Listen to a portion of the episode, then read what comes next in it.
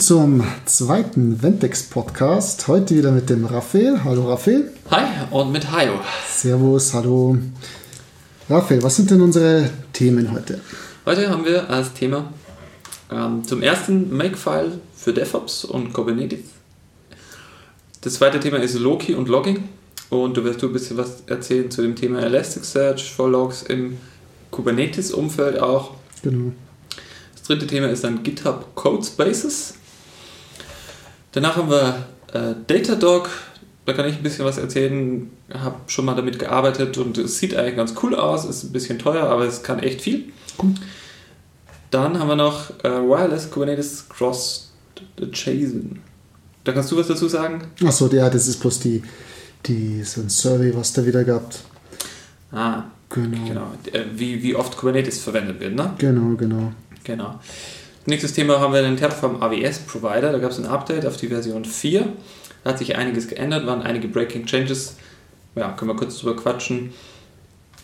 Und das letzte Thema ist, Genau, der GitOps. Patch Operator von Genau. Red Hat. genau. Genau. Ja, starten wir mit dem Makefile. Genau, Makefile für DevOps Kubernetes Engineers. Ähm, ich bin darauf immer mal wieder so gestoßen, also so in äh, größeren Repos und so weiter, dass sie halt oft äh, Makefiles einsetzen, so auch zum Lokal, zum Entwickeln. Kennen wahrscheinlich auch die meisten äh, oder zumindest die, die irgendwie C programmieren, glaube ich, denen ist Make, äh, sind Makefiles bekannt zum, äh, zum Kompilieren von seinen Applikationen und ähm, das ganze Tooling drumherum. Ich finde halt Makefiles immer ganz äh, praktisch, ähm, zum Beispiel bei Helmcharts. Da nutze ich es immer gerne, dass man dann einfach schon lokal äh, schnell den Chart testen kann. Da gibt es ja verschiedene Tools auch oder einfach nur das Helm Lint, was ja auch im Helm integriert ist. Und damit man die ganzen Commands nicht immer ausschreiben muss, finde ich es immer, es immer ganz praktisch, ähm, Makefile dafür zu nutzen und dann einfach nur zu sagen, hey, make validate zum Beispiel, um äh, den Helmchart mit Kubewall zu testen, ob das valide Kubernetes-Ressourcen sind. Und ich finde es zwar auch ganz praktisch, also eben das ist äh, zum Entwickeln finde ich einfach cool, also lokal, aber dann auch finde ich es ganz praktisch in Pipelines, ähm, weil mir ist es mal aufgefallen, so klar, man kann auch diese ganzen Commands, die man dann zum Beispiel in der Makefile ausführt, genauso ja auch in einer, weiß ich nicht, Jenkins Pipeline oder Bitbucket, wo auch immer reinschmeißen. Aber so mit so Make-Commands macht es schon ein bisschen hübscher oder cleaner, würde ich sagen, weil du hast dann einfach nur, keine Ahnung, eben zum Beispiel Make Lint und ähm, man sieht ja trotzdem, wenn, wenn, eine Pipeline ausgeführt ist, so versteht man ja auch, oder wenn man das YAML liest, versteht man ja auch, was es macht. Aber ich habe nicht immer so die ganzen ewig langen Commands mit den ganzen Arguments drin, was es immer ein bisschen schwerer zu lesen macht. Und da finde ich auch am Makefile einfach ganz praktisch, also so zum Lokaltesten, aber auch in der Pipeline so zum, zum Verwenden. Und ich glaube aber auch so in, äh, es ist immer für, für die Kollegen ja auch ganz praktisch, ähm, weil da kann man immer gleich sagen, hey, wenn du jetzt irgendwas änderst, musst du dich nicht erst großartig in, was ich, dieses Tool oder jenes Tool einlesen, sondern es geht ja dann meistens einfach nur darum, hey, ich habe jetzt einen Change und ich will das einfach mal schnell lokal bei mir testen oder ich will vielleicht einfach die ganzen Steps, die in der Pipeline ausgeführt werden, einfach lokal schnell testen, ohne jetzt eben diese ganze Tooling im Hintergrund da zu verstehen zu müssen. Und dann kann man das einfach schnell mit so einem Makefile äh, ausführen und ich muss sagen, ich bin da echt ein Fan davon und nutze das gerne. Also überwiegend halt für Hemdcharts, aber ich mache es auch für einige Terraform-Repos, damit es halt immer das Terraform FMT, Terraform äh, TF-Lint und was da eben alles äh, gibt, halt auch mal äh, äh, schnell lokal ausführen kann. Das finde ich echt ganz praktisch und würde ich auch weiterempfehlen. Mhm. Ist auch immer ganz cool, wenn man das, was in der Pipeline passiert, äh, einfach lokal schnell testen kann. Weil es genau. ist sonst beim Entwickeln ja immer, wenn ich in der Pipeline irgendwas schief geht und ich muss jedes Mal die Pipeline anschmeißen, weil ich die, die lokal die Steps nicht nachbauen kann oder weil das so aufwendig ist, das zusammenzustecken, Ja. dann ist es immer sehr mühsam. Und wenn man das mit dem Make-File macht, dann kann ich es halt einfach lokal sein. Make, genau, wie du sagst, halt irgendeinen Schritt, den ich definiert habe und dann sehe ich sofort das Ergebnis. Ja, das ist ganz Genau. cool. Genau. Äh, ja, vielleicht äh, kann ich da auch noch in den Shownotes noch was verlinken, weil da habe ich mal vor ein, zwei Jahren auch mal einen guten Artikel eben drüber gelesen, über äh, Makefiles für DevOps allgemein, glaube ich, war das. Mhm. Und vielleicht kann ich das auch nochmal verlinken. Mm, Dann kommen wir zum nächsten Thema. Loki für, für Logs im Kubernetes. Ich meine, die meisten, die mit Kubernetes arbeiten, haben wahrscheinlich schon mal Elasticsearch für Logs eingesetzt. Das ist eigentlich so häufige Lösung, die man irgendwie sieht, aber man darf halt nie vergessen, also Elasticsearch, klar, ist halt gut so zum Text indexieren oder versuchen oder so, keine Frage.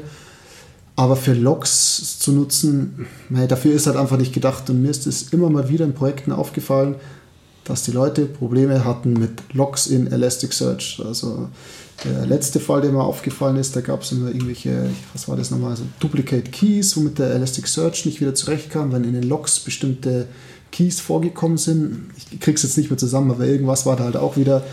Und da merkt man halt, es ist nicht so für Logs gedacht. Es geht zwar, klar, aber es ist dafür nicht gedacht. Ich finde auch die Kibana und so weiter, ich bin allgemein kein Elasticsearch-Fan, das sollte ich vielleicht so als Disclaimer vorausschicken. Ich bin einfach kein Fan davon. Ich mag die Query-Language nicht und so, die ganze Syntax. Ich finde Kibana nicht schön. Mir taugt einfach dieses ganze Produkt nicht. ähm, aber genau, da gibt es eben das Loki, das ist von Grafana Labs, also von den äh, Macher von Grafana. Und sie haben das so, ich glaube 2020 oder so promoted oder veröffentlicht so mit dem Untertitel It's like Prometheus but for Logs. Und mhm. genauso kann man sich auch wirklich vorstellen. Du kannst dann eben auch, also erstmal kannst du natürlich einfach deine ganzen äh, Logs äh, durchsuchen. Du brauchst auch irgendwie so einen Log-Einsammler, so einen Log-Aggregator wie FluentBit, aber sie haben da auch einen eigenen geschrieben, der nennt sich Promtail, angelegt an Prometheus, also Promtail, dass du halt da tailst auf Logs ähm, den ich äh, auch für Loki empfehlen würde, weil, also wenn es halt möglich ist, klar, weil ähm, das halt gut aufeinander abgestimmt ist. Und beim äh, Fluent Bit hatte ich mit dem Zusammenhang mit Loki auch immer mal wieder Probleme, obwohl es schon auch geht und es auch äh, gut supported ist. Äh, Dokumentation ist auch gut, aber wenn möglich, würde ich auch empfehlen, immer gleich zu Promptel umzusteigen, weil genau das eben auch von Grafana entwickelt worden ist, genau auch für diesen Anwendungszweck. Hm, funktioniert aber genauso wie jetzt FluentBit auch einfach ein Daemon-Set im Kubernetes, der eben äh, auf die, auf die Node-Logs einfach ein Tail drauf macht und die einsammelt. Genau, und Loki ist halt äh, skaliert äh, sehr gut. Also horizontal, äh, es skaliert horizontal sehr gut. Und was ich halt eben noch einen äh, ganz großen Bonus finde, du kannst einfach die Logs im S3 speichern oder in irgendeinem Object Storage. Also sie unterstützen meines Wissens da S3 bei Azure die, die Storage-Container und mhm. über GCP auch die Object Storage. Und das ist halt einfach super, weil ähm, ich finde, es ist gut, immer auch ältere Logs zu haben und nicht so enge Retentions zu setzen. Ich habe das halt auch öfters gesehen, wenn zum Beispiel die Podlogs in, äh, in äh, AWS CloudWatch gespeichert werden. Niedrige Retention, weil sonst explodieren so die Kosten. Ja. Und ist halt einfach billig in Object Storage. Man kann dann aber auch im Low-Key Retention setzen, wo es einfach wieder äh, ältere Logs rauslöscht super schnell und du kannst den Grafana das einfach als Data Source einbinden und dann über den Grafana Explore Mode äh, kannst du einfach die Logs durchsuchen. Super schöne, also Grafana halt einfach die UI praktisch.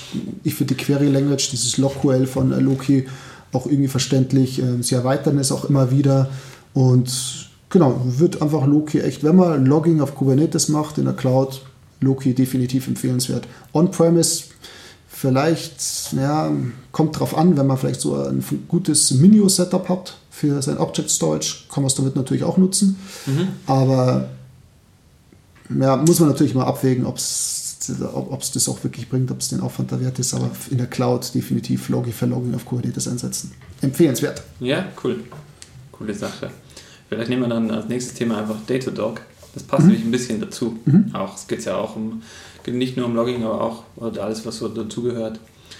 Auch Metriken und so. Ich weiß nicht, hast du schon mit Datadog gearbeitet? Nee, ich bis jetzt nicht. Ich weiß nur, dass schon ein paar Kollegen von uns da mal das sich angeschaut haben. Es ist halt so eine Monitoring-Lösung, das weiß ich. Mhm. Ähm, so eine All-in-One-Lösung, wie ich das auch immer so mitbekomme. Deswegen lassen ja. sie sich auch bezahlen. Aber nee, habe damit jetzt noch nichts gemacht. Ja, ja, genau. Wie du sagst, All-in-One. Also kann man die Logs einbinden, kann man Metriken einbinden. APM, glaube ich, nennt sich das. Ja, genau. Application oder, Performance Monitoring. Ah, Performance Monitoring, ja. ja. kann sein. ich weiß es auch nicht. Man kann die Infrastruktur monitoren, die Calls mhm. und so weiter. Also alles Mögliche. Und ich finde es von der von dem, wie gut die einzelnen Komponenten funktionieren, ist es sehr angenehm. Also das, das mit den Metriken funktioniert super, das mit den Logs funktioniert super. Auch das ganze ähm, Darstellung von Infrastruktur und so weiter, das funktioniert auch gut und ist einfach ein cooles Gesamtprodukt. Ne? Da hast du halt eine Lösung, da da findest du alles, was du dazu brauchst. Und alles an einer Stelle ist ja auch ganz cool immer. Spart auch Zeit wahrscheinlich beim Aufsetzen. Ja. Man muss nicht alles selber deployen und konfigurieren genau. erstmal.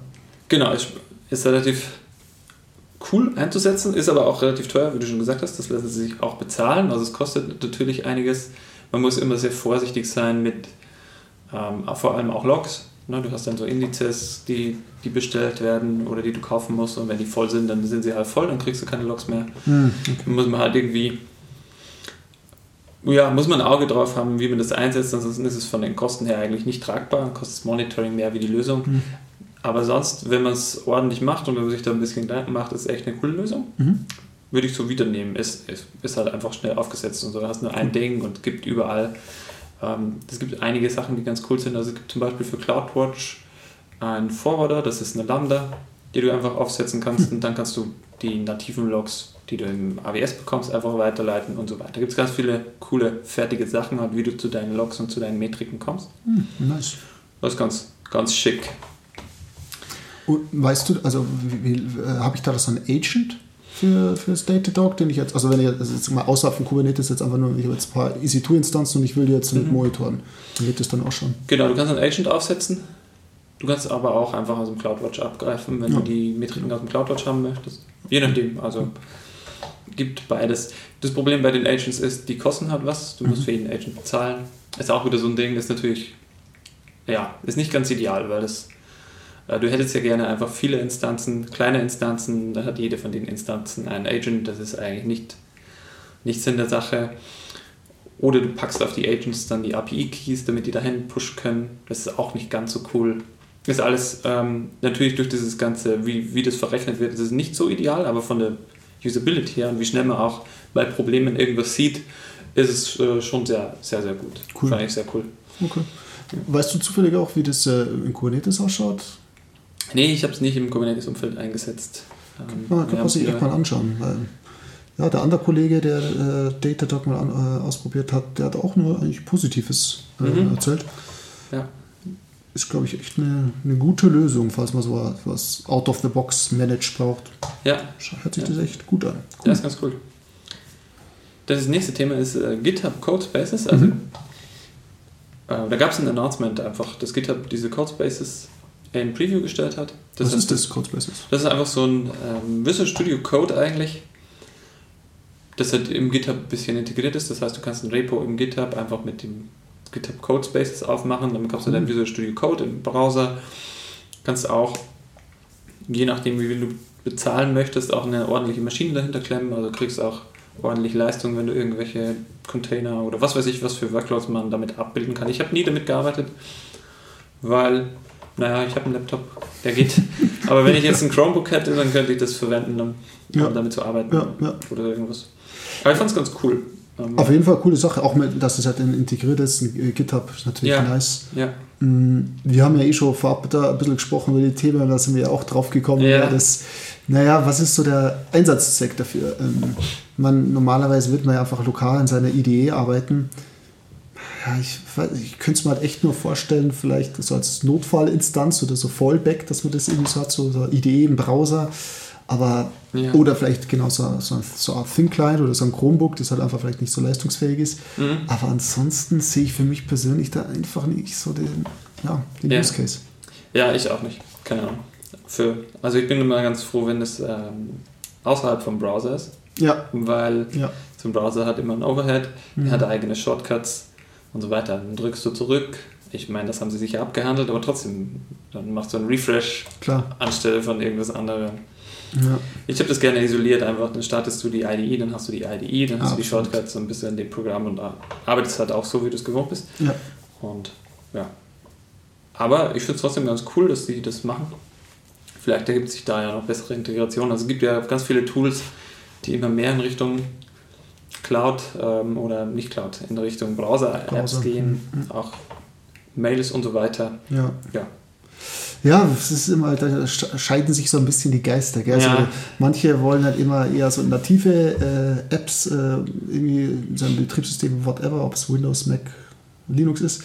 Aber ich kenne auch ein paar, die sind da voll die Browser-Fanatiker. Ja. So, die wollen alles im Browser haben. Die haben Ja, dann ihren Slack, dann ihr ED und so weiter. Aber da bin ich auch nicht so der, der Fan davon, muss ich sagen. Ja. Aber ja, klar, ich finde es immer gut, ähm, die Option oder die Möglichkeiten zu haben. Das Mhm. ist äh, immer gut. Und eben bei diesen GitHub Codespaces, wie gesagt, cool, dass sie das natürlich auch integrieren und dass das sowas gibt. Nice. Ja.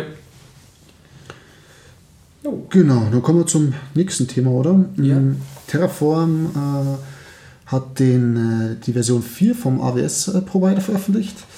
Und da sollte man, falls man irgendwie Terraform und AWS nutzt, definitiv mal ins Changelog reinschauen. Wir verlinken es auch in den Show Notes. Ähm, da hat sich viel getan. Da gibt es viele Breaking Changes. Äh, ich muss sagen, ich habe mir jetzt auch noch nicht alles im Detail angeschaut. Äh, worauf ich jetzt zum Beispiel schon gestoßen bin, ist auf das neue S3 äh, Object, über, den, äh, über die neue S3 Object Ressource. Die heißt jetzt anders. Also das heißt, wenn man zum Beispiel in einem Bucket einfach was äh, Files uploaden will, würde man diese Ressource verwenden und äh, die heißt jetzt einfach anders, aber wenn man sich die im Changelog von der Version äh, 4.0.0 die Breaking Changes durchschaut, ist die Liste ziemlich lang. Ich weiß auch, ein Kollege von uns hat auch schon ziemlich geflucht, weil er gemeint hat, da ist schon viel äh, jetzt kaputt gegangen durch das Update. Genau, also wenn man Terraform auf AWS einsetzt, definitiv da mal reinschauen, hat sich viel getan. Ansonsten muss ich aber ganz ehrlich sagen, habe ich jetzt nichts gefunden, wo ich jetzt sage, ah, das ist jetzt irgendwie, da, irgendwie äh, super praktische neue Features oder Ressourcen oder so weiter. Hätte mhm. ich jetzt nicht gesehen, aber das, da entwickeln sie ja eh ständig weiter. Ja. Aber genau, da sollte man schon mal reinschauen. Ja. Genau. Genau. Dann ähm, hat man noch. Achso, ja, gut, hängt ein bisschen damit zusammen wollte einerseits ein bisschen Werbung mal für Terraform Cloud machen, andererseits dann jetzt auch wieder ganz aktuell nicht. Ähm, also Terraform Cloud ist so der Managed Terraform Service von HashiCorp. Und da hat man dann seine Terraform Workspaces da drin, auch sein State, was mhm. schon mal natürlich sehr nett ist, dass man den State nicht selber irgendwie managen muss, in einem Bucket oder was auch immer. Und dann noch eine DynamoDB fürs Logging und so weiter, da spart man sich auch schon mal das. Ähm, es ist direkt von HashiCorp selber und es ist für fünf Leute ähm, mit eingeschränkten Features natürlich, aber es ist lebenslang äh, kostenlos. Also das ist schon, also wenn man jetzt wirklich noch ein paar kleineres Projekt, vielleicht kleinere Projekte hat, ähm, kann man sich das definitiv, definitiv mal anschauen. Ich finde es dann auch ganz praktisch, dass man da seine Git-Repos damit verbinden kann und dann mhm. wirklich so GitOps-mäßig automatisch dann One triggert. Äh, kann man ja also wirklich schön abbilden, neue für Pod Deployment, einen schönen neuen Pull Request, der dann approved und gemerged wird und dann rennt der Terraform Cloud los. Für den Pull Request wird es aber erstmal so einen Plan machen, damit man sieht, was so passiert. Also alles sehr schön miteinander verzahnt und integriert. Ähm, hat auch äh, für Go äh, von HashiCorp selbst ein äh, SDK für Terraform Cloud. Äh, also nicht nur für Terraform Cloud, sondern auch für Terraform Enterprise. Es geht für beides und ja, macht definitiv einen guten Eindruck. Es hat aber ein paar Einschränkungen, zum Beispiel, dass man nicht mehrere Ones gleichzeitig ausführen kann. Und mhm. das lassen sie sich schon sehr gut bezahlen, muss ich. Also ich hatte äh, vor kurzem einen äh, Call auch mit der HashiCorp und habe da ein paar Infos eben bekommen, was das alles so kosten würde. Und äh, ich glaube, ich darf das nicht so äh, öffentlich sagen, weil die das auch immer ein bisschen anpassen. Deswegen würde ich da jetzt keine genauen Zahlen nennen, aber es ist definitiv nicht günstig. Äh, da lassen sich das halt einfach bezahlen. Große Firmen, große Konzerne, die irgendwie ja. da einen Haufen, Haufen Terraform Workspaces, viele Runs haben, wollen natürlich nicht immer warten, bis da ein Run nach dem anderen abgearbeitet ist, sondern eben parallel äh, Runs ausführen können und das lassen sie sich einfach sehr, sehr gut bezahlen. Ähm, man muss aber auch dazu sagen, auch bei den größeren Plans gibt es auch noch mehr Features, so SSO oder so Sentinel Policy Framework, um so, Policies für seinen Code ähm, zu schreiben. Mhm. Ähm, ist natürlich immer die Frage, ob, ob man das halt braucht und im Endeffekt, ob es das halt den Preis natürlich auch einfach irgendwie wert ist.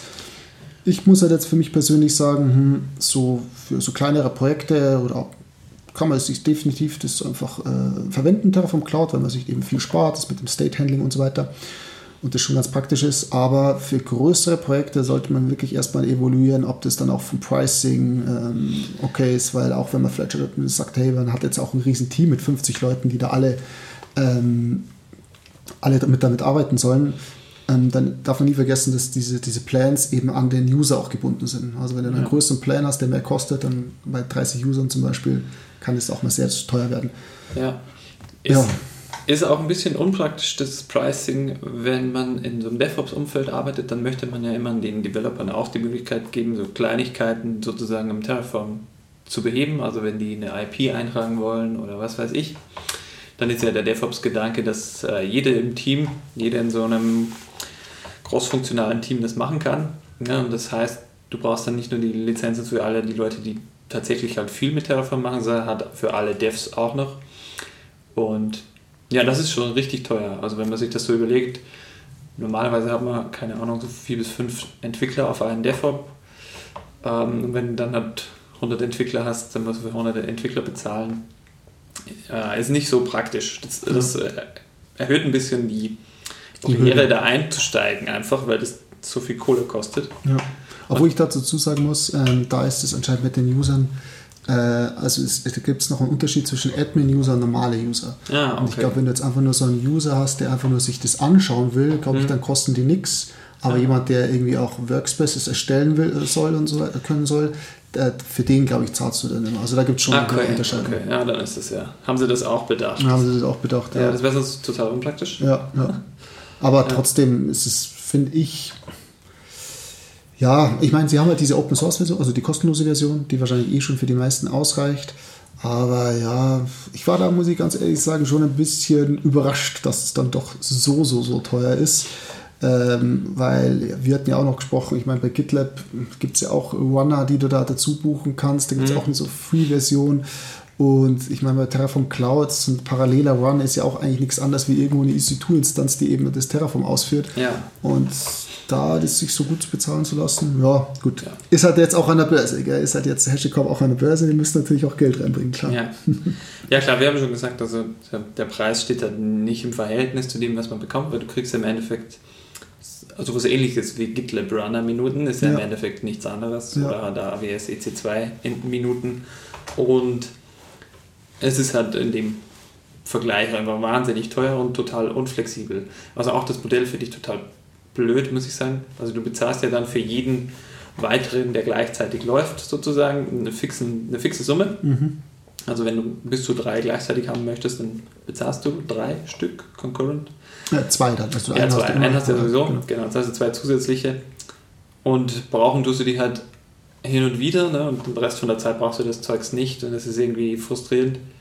Weil du möchtest ja schon, also man will ja schon immer, dass alles sofort auch ausgerollt wird. Also ich will die Leute nicht blockieren mit dem Tool, sondern es soll ja schneller gehen. Das heißt, ich muss einfach so viel bereitstellen, wie die dann zum Peak brauchen. Und wenn es halt drei oder vier sind, dann muss ich vier bezahlen, obwohl ich 90% der Zeit mit einem auskomme Ja, und 99% mit zwei oder so. Das finde ich ein bisschen unpraktisch. Ist einfach, also ich finde es ja okay, wenn man für seine Minuten zahlen muss. Es darf auch mehr kosten natürlich als. GitLab-Minuten. absolut. Es kann auch teuer sein, das wäre kein Ding. Wenn es halt ein bisschen in Relation zu dem steht, was man dann benutzt, Ja. dann ist es ja voll okay. Ja, ja. Jo.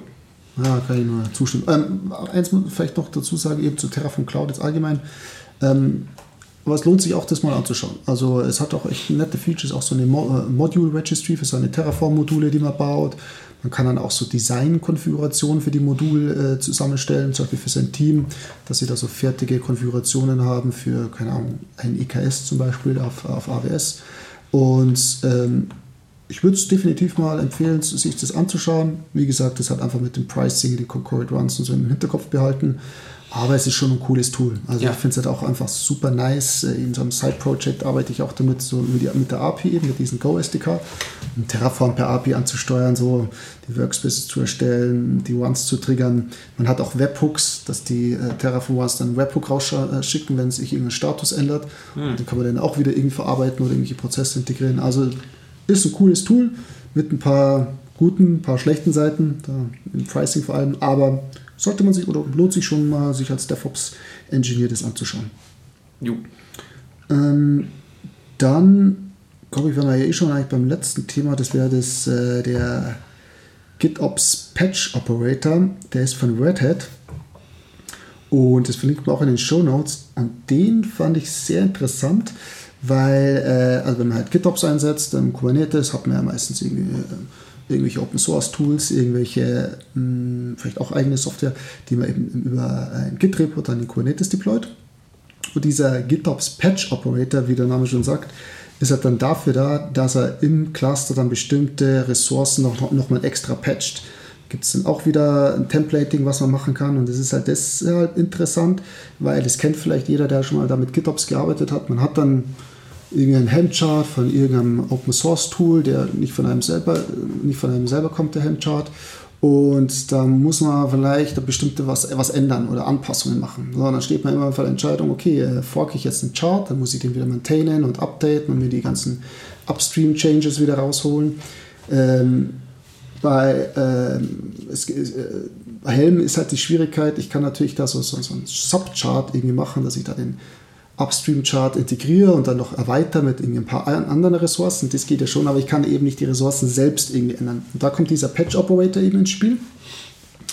Und äh, der funktioniert natürlich wieder mit einem Admission Controller und so einem Webhook, der dann diese Ressourcen, die dann an den API-Server geschickt werden, nochmal verändert, je nachdem, wie man es eben konfiguriert hat.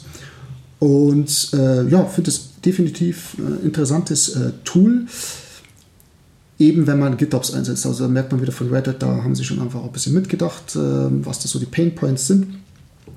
Und lohnt sich das auch mal äh, anzuschauen. Ist aber heißt jetzt nicht, dass es irgendwie die einzige Möglichkeit natürlich wäre, dass man, wie man so Ressourcen verändern kann. Es gibt ja auch noch Customize zum Beispiel, was in kubectl integriert ist, mhm. äh, mit dem man ja auch Ressourcen dann äh, patchen kann.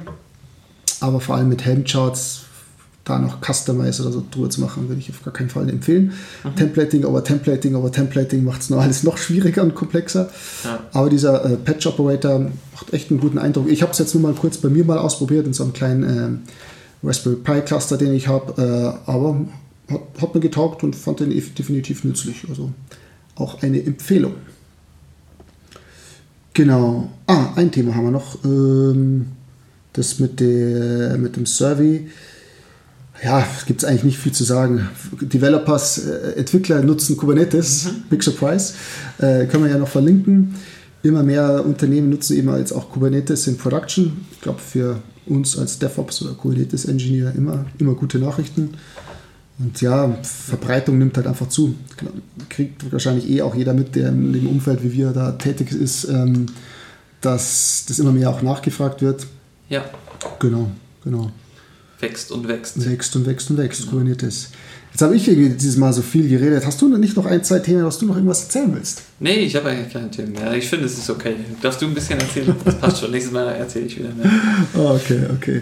Na gut, dann wären wir auch schon wieder durch mit der zweiten Folge. Ich hoffe, sie hat euch gefallen. Hm, schickt uns gerne Feedback. Kann man uns schon Feedback schicken? Ja, an podcast.ventex.de eine Mail schicken. Perfekt, genau. Und dann Wunderbar. Würden wir uns freuen, mit euch da ein bisschen zu sprechen, was euch gefällt, was euch nicht so gefällt. Jo. Damit wir das auch ständig verbessern können. Genau. Alles klar. Dann bis zum nächsten Mal. Bis zum nächsten Mal. Ciao, ciao. Ciao.